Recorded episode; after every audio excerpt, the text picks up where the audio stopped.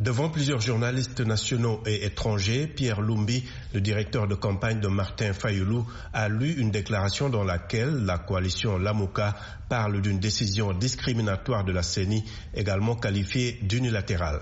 Alors comment la CENI peut-elle stigmatiser les territoires de Beni, Butembo et Yumbi alors que plusieurs autres entités du territoire national vivent dans les mêmes conditions d'insécurité sous la menace des groupes armés. Pierre Lumbi rappelle aussi que l'épidémie d'Ebola touche également les territoires de Mambasa, Irumu et même Bunya avant de demander aux Congolais de manifester leur soutien aux circonscriptions exclues. Le peuple congolais exprime sa solidarité avec ses frères et sœurs de Beni, Butembo et Yumbi et leur dit qui ne les abandonnera jamais. Lamouka demande donc aux populations de rejeter ce report en restant à la maison vendredi. Quant à la coalition Cash qui regroupe l'UDPS de Félix Tshisekedi et l'UNC de Vital Kamere, elle dit déplorer le report des élections à Beni, Butembo et Yumbi, mais réaffirme qu'elle irait aux élections.